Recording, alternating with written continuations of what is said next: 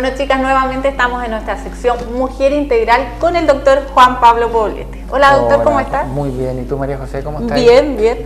Hoy vamos a abordar un tema más delicado que nos pidieron las brujitas y quisimos prepararnos para hablar el tema porque eh, es un tema que no se habla mucho y nos lo pidieron, así que como yo les dije, que hicieran todas sus consultas y nos dieran sus temas, vamos a tocarlo. Doctor, hoy vamos a hablar del aborto.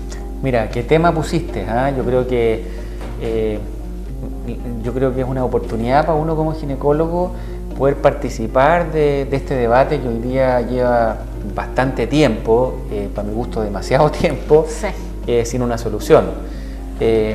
yo quisiera decirte inmediatamente que yo no soy partidario del aborto, específicamente como una, una postura personal. Yo me he formado como médico y posteriormente como especialista y toda la vida he estado eh, tratando mujeres de alto riesgo en embarazo, por lo tanto ir en contra de una, toda una formación, eh, realmente la justificación hoy día de realizar un aborto terapéutico eh, está en contra de, mi opinión personal, respetando por supuesto la opinión de todo el mundo, porque aquí estamos, somos todos bien adultos. Yo creo que más adelante, si se aprueba esta ley, van a tener que ver que lógicamente usted no es a favor y hay otros doctores que sí, y los que están a favor tienen que hacerse cargo de este tipo de cosas. Bueno, la ley viene así, o sea, eh, la ley permite como profesional eh, tomar una decisión frente a un aborto y poder decirle a la paciente, sabe que disculpe, yo no, no voy a hacer el aborto porque no está bajo mis principios y no te pueden obligar a hacer un aborto. Claro, y optar por otro doctor que a lo mejor sí esté. Probablemente. Yo creo que lo importante es establecer, eh, y una de las razones específicas hoy día donde existen más de 160 métodos anticonceptivos diferentes,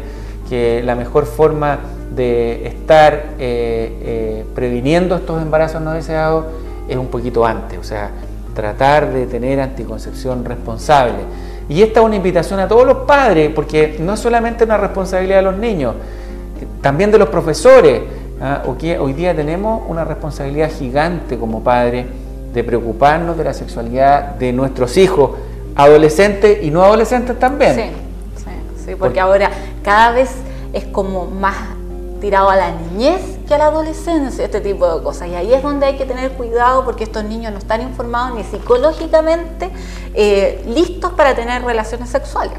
Por eso que yo creo que fortalecer la relación de los padres con los hijos, fortalecer la comunicación familiar es la mejor arma contra el aborto. O sea, yo tengo hijos adolescentes y me he dado el tiempo de conversar con ellos y plantearles el tema de lo que significa la sexualidad responsable, eh, porque hoy día no nos hagamos lesos, o sea, los, niñitos, las mujeres a los 15 años, el 50%, según estadísticas nacionales, no es una cosa que yo esté inventando, eh, tienen algún acercamiento sexual, probablemente no todas con actividad sexual, pero la mayoría con actividad sexual, y los hombres son un poquito más tardíos, pero a los 16 años cerca del 60% de los adolescentes ya están teniendo relaciones sexuales. Por lo tanto, eh, muchas de las cosas que tenemos que plantear aquí hoy día es cómo nosotros nos hacemos cargo de la paternidad responsable o de la sexualidad responsable de nuestros hijos. Eh, sea, y aquí un tema súper importante, hombre o mujer. ¿Ah? porque hoy día la ley eh, hace responsable al hombre y a la mujer del hijo con el examen de ADN y no se salva nadie. Y más todavía, si es que el hijo no es responsable, se hace responsable el abuelo. Por lo tanto, hoy día es una responsabilidad familiar frente a un embarazo en el adolescente. Doctor, un paréntesis en esto del aborto. También hablemos de los abortos espontáneos.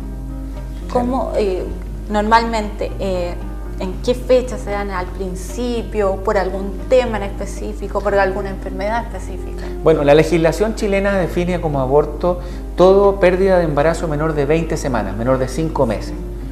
Específicamente los abortos espontáneos, los abortos naturales, son más frecuentes antes de las 12 semanas de embarazo, que son los primeros 3 meses de embarazo.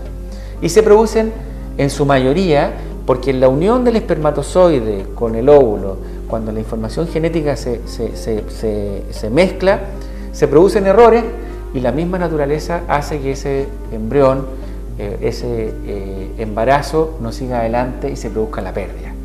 Y la pérdida se puede producir en forma espontánea, que significa que la, mujer tiene una regla muy abundante y al hacer una ecografía el útero está vacío, o en forma eh, como se denomina aborto retenido, donde la bobita está muerta dentro del útero y en ese caso requiere un procedimiento que se llama raspado uterino, donde vamos a sacar ese embarazo en una forma eh, responsable, eh, permitida, con el fin de evitar complicaciones de la madre, como las infecciones, las hemorragias, las alteraciones posteriores de la fertilidad, al, dejar eh, en evolución espontánea este embarazo.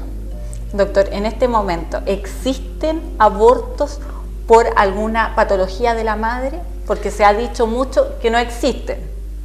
Pero si la madre está en peligro, ¿existen ahora con la ley todavía no aprobada?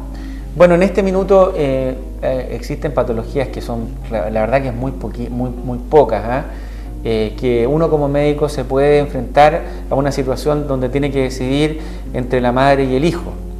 Y hoy día existen procedimientos médicos donde tú tienes en la mayoría de las instituciones comités de ética, donde se resuelven estos casos frente a varios expertos y, eh, se toma la decisión no en forma personal, sino que ampliada, y la decisión no es personal, sino que es de un conjunto médico y familiar, porque aquí eh, si a ti te dicen, oye, tu señora se va a morir eh, y la bobita también se va a morir, hay que incorporar a la decisión y muchas veces se realizan conductas de interrupción del embarazo, no es aborto, donde la bobita tiene, por ejemplo, 26, 27 semanas de embarazo y tiene posibilidades de vida, porque Hoy día hasta 24 semanas existen niñitos reportados que han logrado sobrevivir y se le da el tratamiento a la madre y, al recién nacido con toda la tecnología para tratar de sacarlos adelante.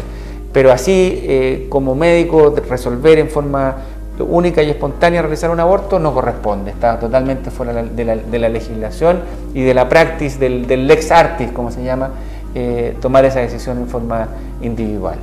Aunque el aborto en sí eh, tienen que informarse bien de qué se va a tratar la ley, tienen que ver bien, eh, el aborto encierra muchas, cosas. y lamentablemente en Chile quizás no estamos preparados para un montón de cosas que se vienen. Muy bien. Pero quisimos igual tocar este tema, brujitas, porque la idea es que ustedes hagan todas las consultas del caso, pero como dijo el doctor, y me sumo a ello, lo mejor para este tipo de cosas es la anticoncepción, es preocuparse de nuestros hijos desde que son muy jóvenes, porque cada vez eh, las personas se hacen eh, en la vida sexual más jóvenes, más chiquititos. Es como que ya no es ni siquiera adolescentes, sino niños. Y eso es lo que hay que tener cuidado y informarle bien a los niños porque a veces no están suficientemente maduros para enfrentar este tema. Estoy de acuerdo completamente contigo, María José. Bueno, ¿y eh, algo más que les quiera decir a las brujitas hoy, doctor? Responsabilizarse del embarazo. Yo creo que el embarazo no Madres es juego. y padres. Y, los niños y las adolescentes, ¿ah? eh, tener claro que lo que significa ser, ser una embarazada, hace unos años hicimos un estudio en, en adolescentes aquí en Rancagua, donde la principal causa de embarazo era que la niñita pensaba que ella nunca le iba a pasar. Por eso que no, se, no tenía un una, método de anticonceptivo de prevención.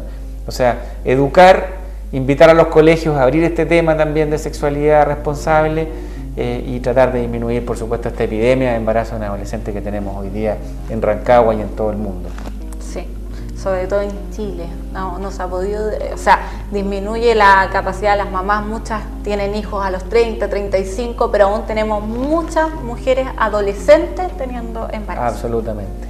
Así que muchas gracias, Brujita, hoy por estar con nosotros, por mandarnos esta pregunta y sigan por Facebook y por WhatsApp mandándonos todas las consultas que tengan en este tema que es con el doctor Juan Pablo Paulete ginecológicamente. Así que nos vemos otra semana más en Mujer Integral. Chao, que tengan buena semana. Chao.